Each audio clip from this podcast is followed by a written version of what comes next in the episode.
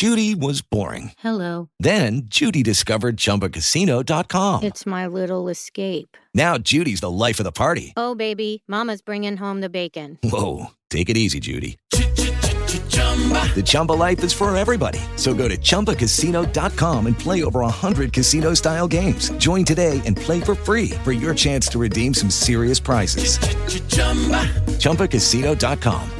No purchase necessary. Void where prohibited by law. 18 plus terms and conditions apply. See website for details.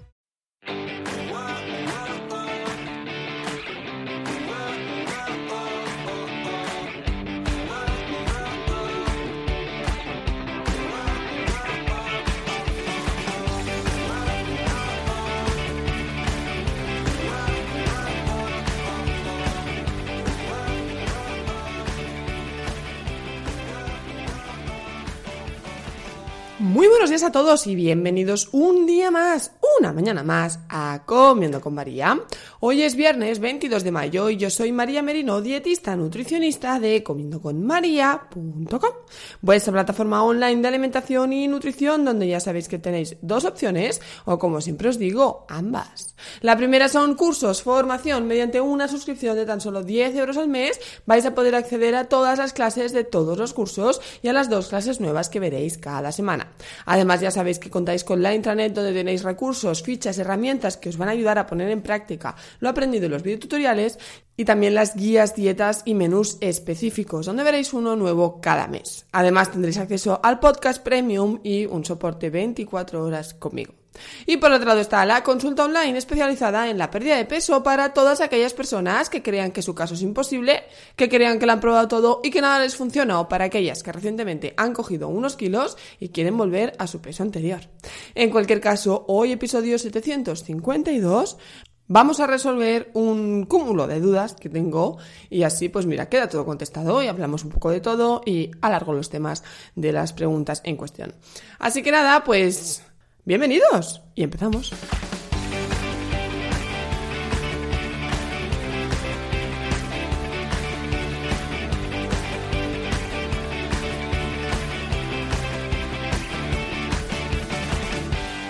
Y la primera de las preguntas, aunque bueno, en realidad voy a leer los comentarios que me soléis dejar, voy a añadir unas preguntas que tengo pendientes de Instagram y un par del mail, ¿vale? Entonces, um, vamos a empezar con los comentarios. El de Jasturla, que dije ayer que lo dejaría para hoy, dice así. Buenas, María. Lo primero, muchísimas gracias porque ha quedado clarísimo el tema. Eh, para que tengáis referencia, es el podcast 749 donde hablé de la dieta hiperproteica sin suplementación, donde él me proponía calcular una dieta de 170 gramos de proteína sin usar suplementos.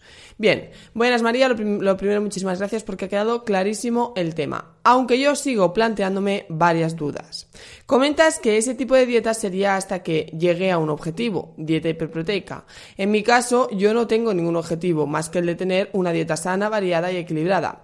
Pero para eso, para tener esa dieta, por mis características físicas, necesito 170 gramos de proteína o más al día. Si ya añado que como a todos me gustaría perder grasa y obtener un poquito de masa muscular, esa cantidad habría que superarla. Y el tema de la adherencia sería muy complicado, incluso incluyendo suplementos. Yo me considero una persona de comer mucho, pero ese día para mí sería una locura. Podría hacerlo unas semanas, pero mantener así toda la vida me costaría, la verdad. A ver, voy a parar aquí para ir comentando, ¿vale? Como bien dices, te gustaría perder grasa y aumentar un poquito la masa muscular. Para ese objetivo sí que deberías llevar una dieta temporal, ¿no? De más proteína, menos grasa, más ejercicio, en fin el objetivo en cuestión. Entonces, claro, ahí sí, que tú dices, no, María, es que de verdad que yo necesito 170 gramos de proteína al día para cubrir mis necesidades y comer sano. Bueno, pues entonces eh, creo que si eso es así, significa que necesitas muchas calorías y que tienes que adaptar lo que comes para cubrir tus necesidades. Tienes que poco a poco enseñar a tu cuerpo que necesita más cantidad. Em, si la dieta que yo te he propuesto, la que te he explicado de un día, te, te, resulta imposible de seguir por cantidad, porque en verdad yo no te he hablado de cantidades, yo te he dicho lo que deberías comer, pero no cuánto deberías comer. Como bien comentaba la otra oyente, nuestra compañera anónima, ella comía no sé cuántas calorías de más y no le resultaba difícil. Es decir, el cuántas calorías comer depende mucho de la persona. Eh, hay gente que 2.000 calorías le supone un mundo y otra que, que está comiendo 4.000 y no se entera. ¿Vale? Entonces, yo creo que si tú has calculado tus necesidades y realmente tus necesidades son tan altas, tienes que enseñar a tu cuerpo que sus necesidades son esas y poco a poco ir aumentando la ración para cubrir tus necesidades. Entonces, si eh, no quieres tomar suplementos, porque al final ese suplemento mm, solo es proteína, es como proteína aislada, sin más, ¿vale? No es dañino, no tienes eh, ningún tipo de mm, consecuencia asociada o efecto secundario, no. Siempre y cuando hablemos de que esto está bien calculado, ¿eh? que yo no pongo en duda tu, tu, juicio para poder hacerlo o cómo lo has hecho. Pero, claro, si yo te digo ahora, sí, toma un suplemento y resulta que estaba mal calculado y sí que te estás pasando en proteínas, hombre, ahí sí que puede tener una consecuencia. Pero si realmente necesitas 170 gramos de proteína y no quieres tomar proteína en polvo, pues entonces eh, tienes que comer más, ¿vale? Otra opción sería, por ejemplo, como nos comentaba la compañera oyente Sonia Roca, tomar alimentos con más proteína, como ese queso que ella nos comentaba, como yogures proteicos, como cosas enriquecidas en proteína, leche proteica, que también la hay. De esa manera no aportas volumen, pero sí aportas más proteína. Es decir, al final es buscar la estrategia para llegar a tus necesidades y cubrir pues esos 170 gramos de proteína que necesitas. Claro, es que yo siempre os explico las cosas, ves, esto es un caso muy personalizado, esto es tu caso en concreto y bueno, pues se me ocurren estas soluciones, seguro hay más, ¿vale? Y con más información pues tendría más recursos para, para poder ayudarte. Por eso yo siempre os digo que cuando queráis una dieta no hagáis lo que hace el vecino, ¿no? Si el de al lado te dice, ah, pues yo me tomo este suplemento, haces bien en no decir, venga, pues yo también, sino a lo mejor tengo alguna manera de conseguirlo que a mí me vaya bien, ¿vale? Entonces quiero utilizar este comentario para remarcar la importancia de personalizar los planes dietéticos y no hacer las dietas que nos dice la prima, la vecina o la cuñada de la hermana, ¿vale? Bueno, hasta aquí esto, ¿vale? Decía él, podría hacerlo unas semanas. Yo creo que si tienes un objetivo de pérdida de peso y eh, pérdida de grasa y aumento de masa muscular, sí, durante unas semanas deberías cambiar tu dieta hasta conseguir el objetivo y luego hacer una dieta de mantenimiento. Entonces nos dice, no sé si me estoy explicando bien o suena un poco borde. No, no te preocupes que borde no suena y explicarte bien, yo creo que sí. Espero que también mi respuesta de explicación a tu pregunta. Lo veo como un problema. Porque según entiendo, alguien alto con un peso normal y delgado tiene que inflarse a comer para llegar a un mínimo proteico diario. Luego has explicado, a ver, espera, voy a parar aquí. Tiene que inflarse a comer para llegar a un mínimo proteico diario. No lo creo. Es que claro, depende de cuánto estés calculando tú. Ya digo, eh, la OMS recomienda como mínimo 0,8. Es decir, mientras tú cubras ese 0,8, ya estás aportando a tu cuerpo las proteínas necesarias, ¿vale?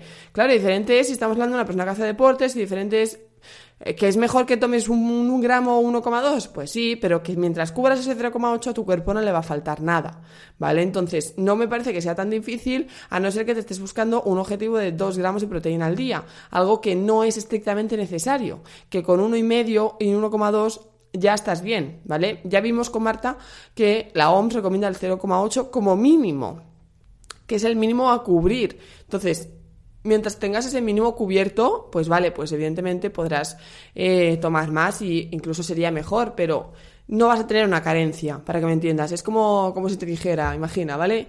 Vitamina C. Las necesidades de vitamina C son 80 miligramos al día. Y tú me dices, ah, vale, pero yo quiero tomar 150 porque sé que con 150 pues la piel la tengo mejor, ah, me siento, eh, bueno, pues hace más función antioxidante, ¿no? Pues todo mejora, mi cuerpo me encuentro mejor, estoy más, lo que tú quieras.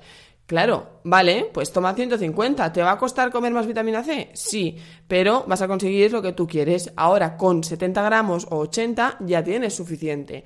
¿no? Entonces, yo creo que al cubrir el gramo de proteína diario, que entiendo que tú pesas 85 kilos y te has calculado 2 gramos, no creo que peses 170 kilos eh, de peso. Entonces, mm, cubriendo los 85 ¿vale? Gramos de proteína, tú ya cubres tus necesidades. ¿Tú quieres tomar el doble? Por, vale, pero no tienes que tomarlo de por vida. A lo mejor lo tendrás que tomar cuando estés trabajando ese objetivo. Entonces, em, sigo con el comentario porque nos queda la última parte. Luego os he explicado de comer más proteína los días de entreno. ¿Qué más da? Se supone que tengo que consumir 170 gramos al día, entrene o no, ¿verdad? ¿Por qué el día de entreno más? A ver, sí, tienes que comer 170 como media, pero yo estratégicamente en los planes dietéticos utilizo y aseguro el tiro de la proteína los días de entreno. ¿Por qué? Porque el día de entreno tú rompes la fibra muscular entrenando y se regenera y es cuando se gana el músculo. ¿Vale? Tú piensas que cuando haces ejercicios de fuerza, lo que estás haciendo es trabajar el músculo y romper las microfibras del músculo. Esas microfibras se regeneran para volver a donde estaban. Entonces, en esa regeneración se utilizan proteínas. Entonces, si yo aseguro el día del entreno la cantidad de proteínas poniéndote 250 gramos, porque luego la gente hace lo que quiere, ¿vale? Pues ya estoy convencida de que el día del entreno tú vas a tener la proteína necesaria para que esa reconstrucción microfibrilar se dé adecuadamente y por lo tanto, se aumente la masa muscular. Porque si necesita proteína, pero no se la has dado, se la has dado hace 8 horas, que ya está más que digerida, o eh, ese día te ha dado por no seguir el menú, pues claro, Mm, no se consiguen igual los resultados. Luego nos pregunta, por cierto, ¿no has metido legumbres? Sí, sí que he metido legumbres. De hecho, hay garbanzos para comer tres días y lentejas para cenar otros tres. Así que sí, es una de las fuentes proteicas principales. Y dice finalmente, gente alta con más de 80 kilos de peso corporal somos muchos, jeje, y supongo que todos tendremos el mismo problema. Bueno, yo creo que tú te has marcado una necesidad proteica de 2 gramos por kilo de peso y día, y yo no sé si realmente es así, porque yo no sé qué ejercicio haces, si entrenas mucho o no, si eres una persona de una vida cotidiana normal, que hace sus entrenos suaves, con fuerza, es decir, no conozco tu situación. Creo que te has marcado un objetivo bastante alto proteico que no te está siendo nada fácil cubrir. Pues o bien utilizas suplementos o bien utilizas alimentos enriquecidos o bien te bajas ese objetivo que no sé por qué está tan alto, pues bájate a 1,8 o a 1,5, que tampoco pasa nada. Te vuelvo a dar la enhorabuena por tu podcast, gracias Jasturla, por todo lo que te esfuerzas en explicarnos a los oyentes todas estas cosas aparentemente fáciles, pero que mientras más vamos conociendo, más difíciles son. Y mil gracias por darnos tanto por tan poco. Gracias. Gracias a ti, Jasturla. La verdad es que me encanta hacer esto y resolver dudas, ayudar a la gente, que la gente aprenda a comer, que, como, que vean que comiendo sano ganas salud, que vean lo mal que estaban creyendo que estaban bien, porque claro, esto es lo que pasa muchas veces cuando a alguien yo le comento, ¿no? De que mejore su alimentación y demás, y me dicen, es que yo estoy bien. Tú estás bien porque no sabes que puedes estar mejor, ¿vale? Pero no estás bien, no estás bien porque te ahogas hablando, no estás bien porque eh, te sobra peso, no te puedes atar los zapatos, ah, no puedes jugar con tu nieto ni con tu hijo, no estás bien. Tú crees que estás bien porque estás acostumbrado a estar así, pero no estás bien, puedes estar mucho mejor y la alimentación te puede ayudar a ello y no eres consciente. Y yo creo que de esta manera, pues os ayudo poco a poco a daros cuenta de que la alimentación pues está relacionada con absolutamente todos los temas de salud de nuestra de nuestro cuerpo, que no lo cura, pero que lo previene y que lo trata, así que haced más caso a la alimentación. Hombre, Venga, vamos con el siguiente comentario. Es del podcast ¿Hay que obligar a comer frutas y verduras? Me encanta. Pues vamos allá. Hola Marian, gracias por tu trabajo. A mí con mi hijo me pasa lo contrario que al de Inma. Mi hijo, Inma es la, el otro comentario que leí el otro día que decía que eh, era vegetariana y que daba mucho ejemplo, pero que los niños no había manera de que comieran tanta verdura y tanta fruta. Y que yo le comenté que seguramente coman verdura oculta, que yo digo, que es verdura sin darse cuenta que es como un plato de verdura. Bien, pues cuando dice Inma, eh, hace referencia al último comentario, ¿eh? Hola María, gracias por tu trabajo. A mí con mi hijo me pasa lo contrario que al de Inma. Mi hijo de 10 años come bien la verdura en general. Es un niño que come bien, le encanta probar comidas nuevas cuando comemos fuera desde muy pequeño y siempre ha sido muy cocinillas, pero tiene una aversión tremenda a la fruta. Mi objetivo es que al menos coma una al día, solo le gusta el plátano y la sandía, y la mitad de los días no come ni una. No sustituye la fruta por postres lácteos, simplemente la mayoría de las veces no come postre. Tampoco suele merendar, creo que tiene manía al concepto de merienda porque siempre le daba fruta. Cuando encuentra alguna que le gusta, le dura dos días y se cansa y pasa un montón de tiempo hasta que la vuelve a comer. Intento usar mucho tomate troceado de guarnición para compensar, desde mi intuición, y por eso que es, y por eso de que es un fruto. Pero no sé si tiene sentido. Sí, sí que lo tiene. En casa comemos muchísima fruta y siempre tengo frutero al menos con plátanos a la vista. Mi pregunta es, ¿me relajo y con comer verdura en general y tomate fresco le vale? ¿O sigo siendo pesada y sigo insistiendo para que coma una al día? Si no insisto, comería cero, ni siquiera el plátano. Muchas gracias y un saludo. Postdata, siento escribir en un podcast de hace tiempo, pero me estaba poniendo al día. A ver, Eva, ¿qué te digo? Te digo lo que yo haría, ¿vale? Que no quiere decir que sea lo correcto. Te digo que está cubierto en necesidades vitamínicas y minerales, ¿vale? Seguro, con la, si come verdura cada día y las dos raciones que toca, está cubierto. Te digo que yo pasaría absolutamente ya del tema de la fruta, es decir, si llevas mucho tiempo insistiendo, a él es como una pesadilla, ¿vale? O sea, tú imagínate que cada día alguien te dijera, cómete un poco de esto. Ya ves que no me gusta, pero tú come un poco, que lo necesitas bueno, va, ¿no? No sé si lo hace porque realmente no le supera el sabor de esas frutas por hacerte a ti eh, feliz y verte contenta o porque, mira, es buena persona, buen niño, le gusta obedecer y cumplir, ¿no? Claro, no sabemos. yo creo que deberías darle un, un tiempo, ¿vale? No sé, por ejemplo, ¿qué pasa el verano? Y luego en septiembre analizas cómo, cómo, ha evolucionado. Yo creo que ya está. Tienes la fruta a la vista, te ve comer fruta, hay un ambiente saludable en casa, no me preocuparía en exceso. Yo dejaría de insistir y de darle constantemente fruta. Si no quiere, pues no coma, ¿vale? Preséntale frutas en el frutero de diferentes tipos, eh, da ejemplo, como te he dicho, que ya lo haces y poco más. Si quieres, puedes jugar si quieres, no sé ¿eh? qué tipo de preparaciones suele consumir, pero si consume ensaladas, añade fruta a la ensalada. Ana en los miércoles de recetas nos ha traído varias ocasiones platos cocinados con pera y manzana, con diferentes frutas. Puedes intentar... Eh, pues no sé, hacer una preparación de estas, puedes presentar la fruta, que no sé si lo has hecho, ¿eh?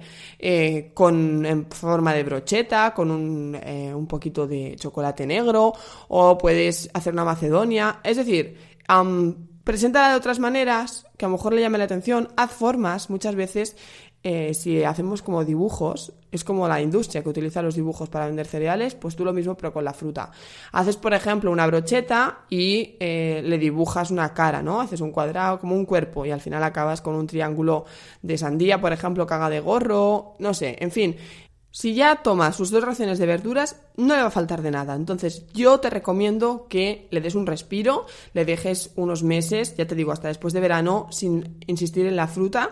Le presentes la fruta o cuando tú la vas a comer, te la comas de otra manera para que él vea que no solamente es pelar y comer un plátano, sino que se pueden hacer otras preparaciones. Cocina con fruta si quieres que coma fruta como tal, ¿vale? Pero si no, si realmente eh, no te preocupa el tema, yo, yo, ¿eh? Si fuera su madre, yo no le insistiría. Le he insistido durante tiempo, sé que se la va a comer, sé que de adulto va a comer fruta porque es lo que lleva mm, viendo desde su infancia, es lo que ha comido, porque al final ha comido fruta, por lo tanto, le gustarle le gusta. Entonces, eh, yo, si fuera mi hijo, no insistiría más.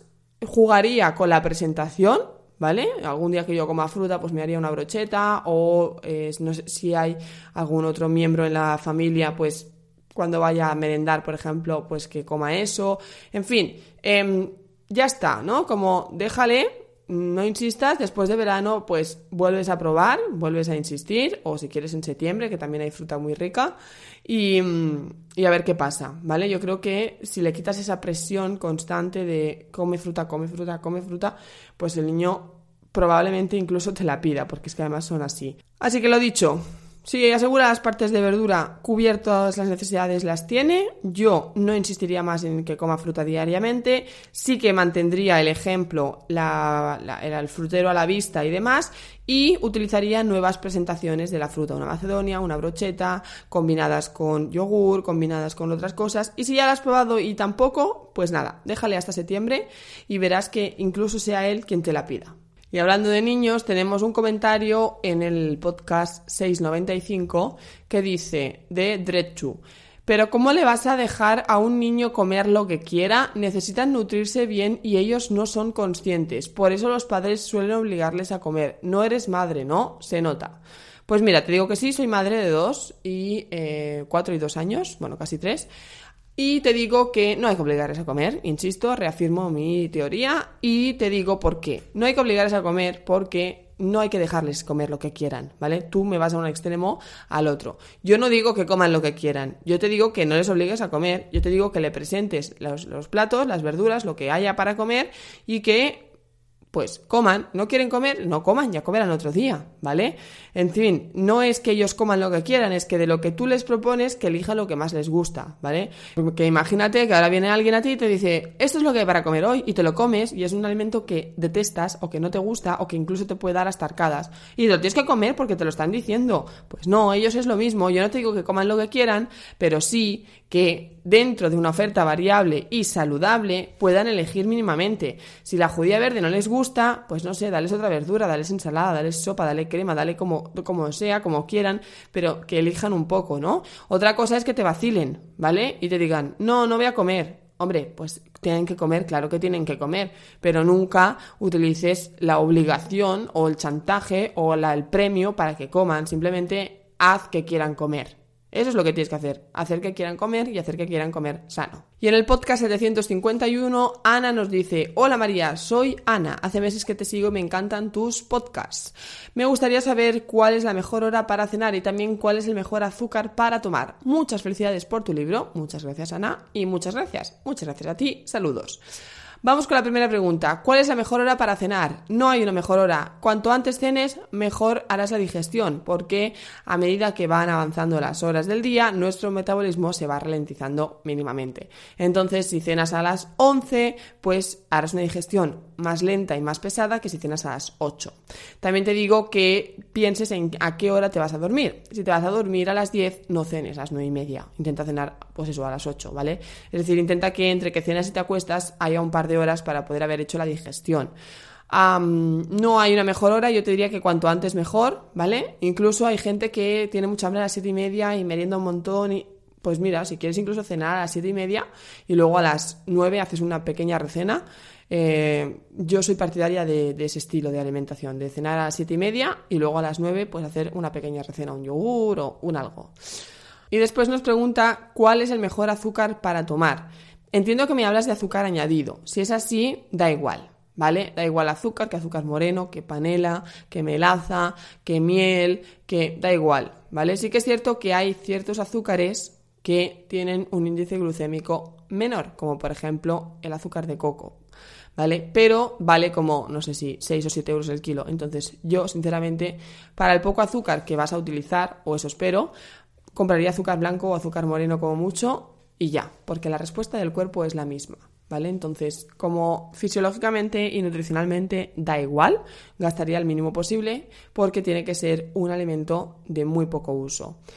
Ah, si me hablas de azúcares en general, pues te diré que los mejores azúcares para tomar son los de las frutas, las verduras, las hortalizas, los eh, cereales, todo lo que sea, pues comida sana, que tenga intrínsecamente azúcar. Y finalmente hay otra pregunta en, el episodio 96, este sí que es de hace un tiempo, mira, es la misma persona, es derecho que dice, ¿cómo vas a calentar el arroz en exceso? Se quema, jaja.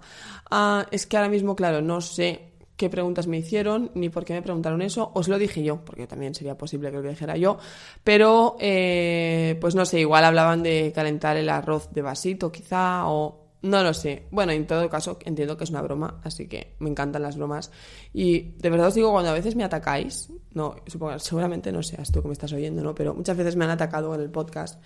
A mí me hace gracia y me lo paso bien y me encanta, porque al final dices, oye, mira, pues es que si no, no sería real, ¿no? Si todo es bonito, es falso. y me gusta porque a veces me río porque, ya os digo, incluso cuando pasó lo de los garbanzos, tuve muchísimos ataques, ya lo sabéis. Y yo me reía con los memes pues sí, porque yo creo que hay que saber reírse de uno mismo y evidentemente mientras no sea ofensivo, pues, ¿por qué no? Bien, entonces en Instagram me preguntaron, ¿qué te parece el sirope de ágave? ¿Qué opinas de él? Creo que acabo de responder en lo que acabo de decir, ¿vale? Cualquier azúcar, da igual que sean siropes, da igual, todo es lo mismo para el cuerpo. Esta chica que me lo pregunta hace pasteles, entonces yo no sé si el sirope queda mejor, se lo preguntaremos a Ana, si queda mejor que el azúcar en sí o la textura es diferente, eso ya no lo sé. Pero para el cuerpo es lo mismo. Luego también me preguntaba acerca de un edulcorante que hablamos hace poco, que también eh, está como muy de moda, que es el eritritol. Y bueno, os lo comenté en su momento, los edulcorantes para mí, eh, vale, sí, no te aportan calorías, pero tienen otras consecuencias, como la alteración de la microbiota, que yo mmm, casi que prefiero que se tome un poco de azúcar que utilizar edulcorante. Lo de siempre, ¿eh? si vas a usar 8 pastillas de edulcorante, hombre, pues mantén el edulcorante y no te pongas 8 cucharadas de azúcar al día. Pero si vas a poner media cucharada de azúcar al café, pues mmm, prefiero el azúcar al edulcorante. Y para acabar, voy a ser yo la que os haga una pregunta a vosotros y quiero saber qué os parece que al final de cada episodio lea vuestros comentarios y resuelva vuestras dudas. ¿Os parece interesante? ¿Os parece aburrido? ¿Os parece que eh, me ponga a hablar con esa persona en cuestión y es un tema que no interesa al resto? Quiero vuestra opinión, por favor, me la comentáis y me dais la opinión para saber si sigo haciéndolo o no, porque esto es, como ya sabéis, siempre hago cosas nuevas y en función de si gustan o no, pues dejo de hacerlas o las sigo haciendo, ¿no? Entonces yo quiero saber si os gusta, si estáis cómodos con esta nueva parte del podcast o si por el contrario se os hace pesado, en fin, no lo sé. Quiero vuestra opinión para pues o mantenerlo o dejar de hacerlo. Así que nada más, ya está, hasta aquí el podcast de hoy. Muchísimas gracias a todos por vuestras valoraciones, estrellitas y comentarios de iTunes, Evox y Spotify. Como siempre os digo, si queréis contárselo a vuestros amigos, familiares, vecinos, primos o conocidos, a cuanta más gente pueda llegar, a más gente podré ayudar. Recuerda, comiendoconmaria.com es tu plataforma online de alimentación y nutrición, donde tienes cursos y la consulta online especializada en la pérdida de peso. De nuevo, muchísimas gracias. Nosotros nos escuchamos el lunes a las 8. Así que tengáis muy feliz viernes, muy feliz fin de semana. Y como siempre os he dicho, que parece que ya volvemos a la normalidad, cuidadito. Hasta pronto. Okay, round two. Name something that's not boring. A laundry? Ooh, a book club. Computer solitaire, huh? Ah, oh, sorry, we were looking for Chumba Casino. That's right. ChumbaCasino.com has over 100 casino style games. Join today and play for free for your chance to redeem some serious prizes. ChumbaCasino.com. No purchase necessary. Full prohibited by law. 18 plus terms and conditions apply. See website for details.